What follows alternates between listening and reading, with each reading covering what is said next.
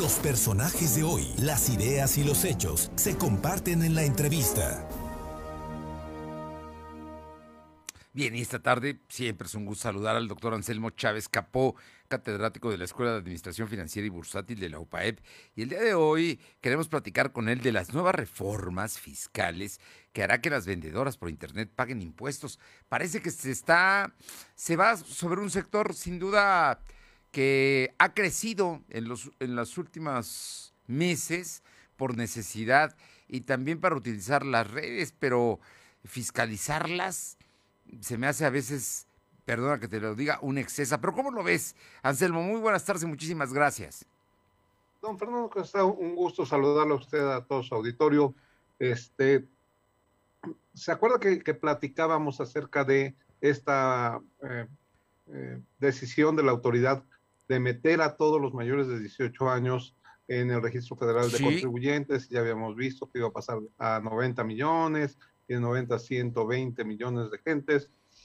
Obviamente esto, una de las razones por las cuales se, se, genera esta actividad es precisamente porque hay una gran cantidad de gente que está trabajando de manera informal y que es una manera que tenemos de captarla es precisamente esto. Se, estima más o menos que hay 5.2 millones de, personas, de mujeres que venden de manera informal por internet y estamos hablando de todo tipo de artículos, desde comida, eh, vestidos, eh, accesorios, este, y lo que está pasando con estas modificaciones que se dieron para, para este 2022 es precisamente eso, la oportunidad de alcanzarlo. Hay que considerar que muchas de estas emprendedoras se mueven en la informalidad, por lo tanto las ventas no están fiscalizadas y eh, la, autoridad, la, la, autoridad fiscal actualmente, una de sus funciones, lo hemos oído, es la función recaudatoria. Hay que captar a la mayor cantidad de gente posible, hay que incrementar la base de contribuyentes y entonces su relación es esto. Como ya lo habíamos comentado, esto es relacionado con eh, esta decisión de la autoridad de inscribir a todos los mayores de edad. Eh, Anselmo Chávez, te, pregunto porque, bueno, me imagino que tú como yo conocemos a pues una vecina, una alumna, una maestra, una compañera de trabajo, gente en casa, la hija, en fin, alguien que, conocemos que, pues ante el, tema de, primero, el confinamiento al que nos hemos visto obligados en los últimos meses por el tema del coronavirus. Ese es un tema. Pero luego el otro es la necesidad, ¿no? Son jóvenes, son estudiantes, hacen postres, hacen comida, la llevan, no es de todos los días. En fin, ellos van a tener ahora que pagar impuestos. Los que venden zapatos, venden ropa, venden accesorios, perfumes, algunas incluso son corredoras inmobiliarias, pero todas tienen que pagar impuestos eh, y, muchas de ellas no lo hacían porque estaban precisamente en la informalidad y en el uso de las redes sociales. El, eh, una situación que, debemos de considerar es precisamente que eh, el uso de las redes sociales permitió una, conocer o entrar a un mercado que hasta entonces estaba, no estaba presente, no lo teníamos presente. Eh, recordemos, y lo que está pasando es esto, don Fernando. Eh, yo ofrezco mi producto y lo que hacemos nosotros para pagarlo, nos dicen eh, de preferencia transferencia bancaria. O sea, yo cuando llego y he pedido no solo uno, he pedido varios artículos, con este, este eh, tipo de, de muchachos que son, como comentaba, pasteles, galletas, este, carnes frías, eh, todo tipo de accesorios. Entonces, yo hago, yo hago mi transferencia, ahí está el secreto. ¿Qué es lo que sucede? Estas personas cuando reciben el depósito ya están seguras de que tienen el ingreso, no hay ningún problema, entonces yo lo llevo o me pongo de acuerdo o pasen por él, ¿no? Claro. Lo que sucede es cuando entra y cuando nosotros nos damos de alta, en ese momento este, el banco ya te va a ligar tu registro federal de contribuyentes con tu tarjeta de, de débito con la autoridad fiscal. Y entonces ya tenemos el círculo virtuoso para el gobierno, ¿no? Y entonces lo que te va a decir es, este, nosotros ya sabemos que tienes un ingreso y recordemos que en el caso de que no se den de alta, las multas pueden ir desde 3.870 pesos hasta 11.600 pesos. Entonces, ese es un doble amarre, te van a obligar a que manejemos eso. hay, eh, es aquí una, una situación medio complicada en el sentido de, desde mi punto de vista, sobre todo como yo como contador. Una de las luchas que se, que, se han presentado desde parte de los contadores es hay que buscar incrementar la base de contribuyentes. Porque los que somos causantes eh, contribuyentes cautivos, cautivos eso, esos no nos podemos ni mover, ¿no? Entonces, este, ¿qué es lo que se está buscando? Incrementar la base de contribuyentes. Yo, yo lo que comentaría es, para que esto se dé, hay que darle ventajas a las personas que van a entrar en este supuesto. Esto es, recordemos que hay necesidades, perdón, hay eh, eh, partes que corresponden a la seguridad laboral, a la seguridad social o a la seguridad en la jubilación. El gobierno tiene que trabajar en el otro sentido, ok, te voy a comprar impuestos, te voy a cobrar impuestos, pero te voy a dar la oportunidad de que tú generes este, seguridad eh, en salud, por ejemplo, por medio del seguro social.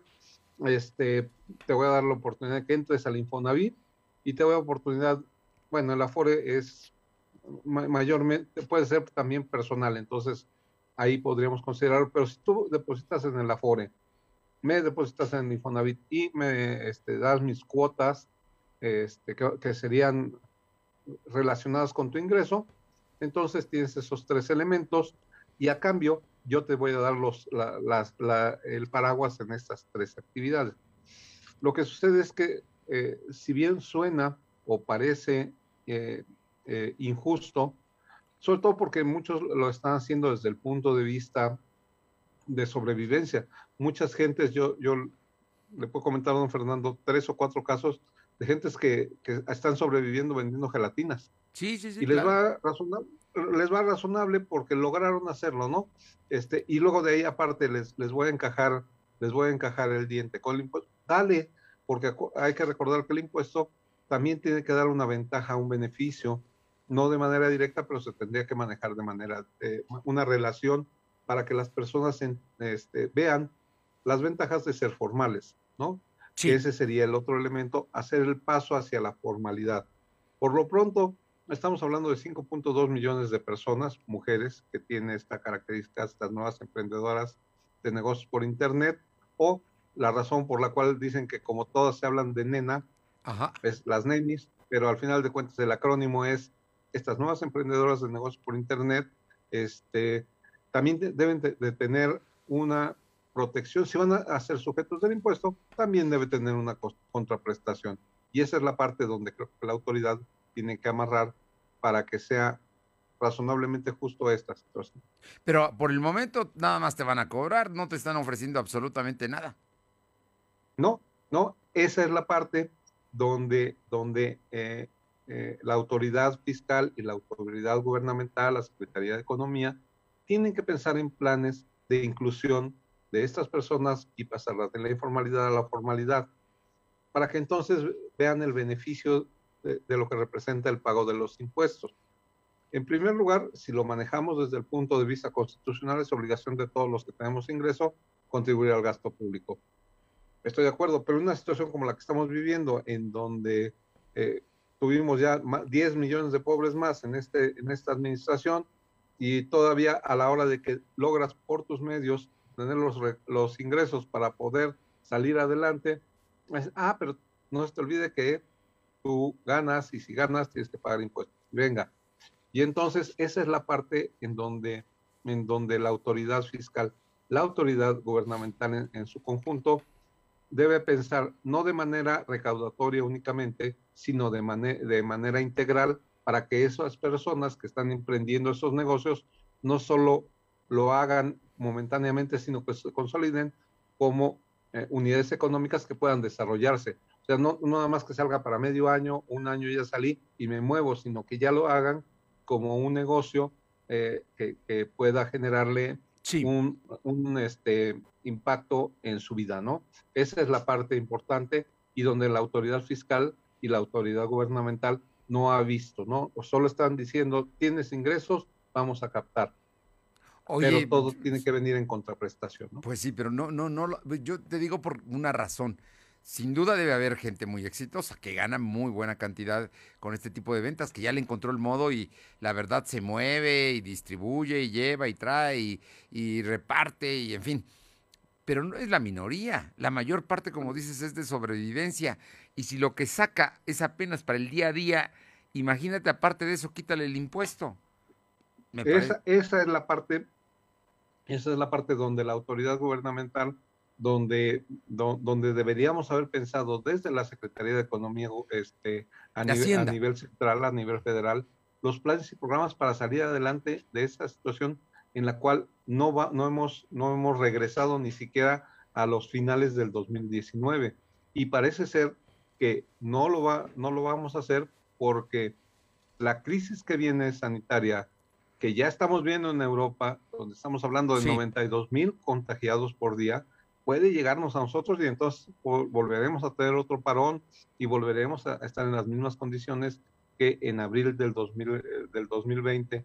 Y esa es la parte que el gobierno todavía no, no ha visualizado. ¿Cómo le voy a hacer para que estas personas que están obteniendo ingresos, que perdieron su trabajo, lo, puedan conservarse comunidades económicas, puedan mantener niveles de sobrevivencia y luego niveles ya hasta de inversión, ¿no? Sí, creo que es lo que no está faltando desde el punto de vista de las autoridades. Creo que eh, eh, el, el, el, enfoque de la autoridad fiscal actualmente es recaudatorio eh, como un enfoque, como una razón de ser.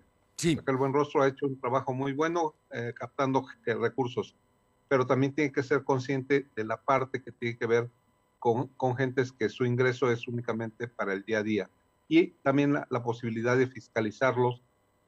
Recordemos que en muchos casos hay, hay, un principio que se llama en impuestos principio de economía.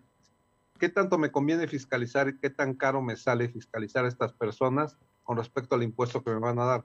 A lo mejor de, de manera mensual me dan 100 pesos y yo me gasto en fiscalizarlos eh, 2.500 pesos.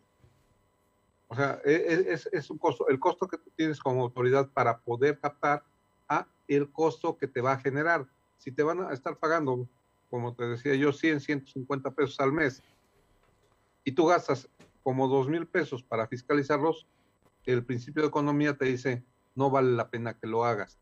Tendrían que ver el costo-beneficio, las autoridades fiscales también en este sentido. Pero regreso al punto, sí tendrían que pensar en un plan de integración hacia pues adelante, que no solo sea salimos adelante, sino que se consoliden comunidades económicas para que puedan eventualmente desarrollarse, ah, permitir el desarrollo no solo del Estado, no solo de su municipio, no solo de su familia, sino del país. Anselmo, pero no lo están pensando, no lo están pensando y ahorita, bueno, pues hay que saberlo, hay que decirles, advertirles a todas las nenis, que así les llaman, que son eh, gente que vende eh, cualquier producto a través de eh, las redes sociales, que van a estar fiscalizadas que las van a multar si no se dan de alta y que las tienen amarradas porque muchas de ellas cobran a través de tarjetas de débito. ¿Es así? esto es correcto. Y hay que recordar que esta no es una actividad nueva. Eh, ah, yo tenía una tía que le dio a mi prima su carrera universitaria vendiendo artículos de belleza a domicilio. bueno, Avon, acuérdate, pues ahí están Home y todas estas eran vendedoras tradicionales, que ya también están fiscalizadas. Pero ahora esta nueva, eh, digamos, nuevo grupo, nuevo sector que apareció precisamente en recientemente, especialmente durante la pandemia, pues son, son gente que verdaderamente es un esfuerzo y como bien dices, viven al día.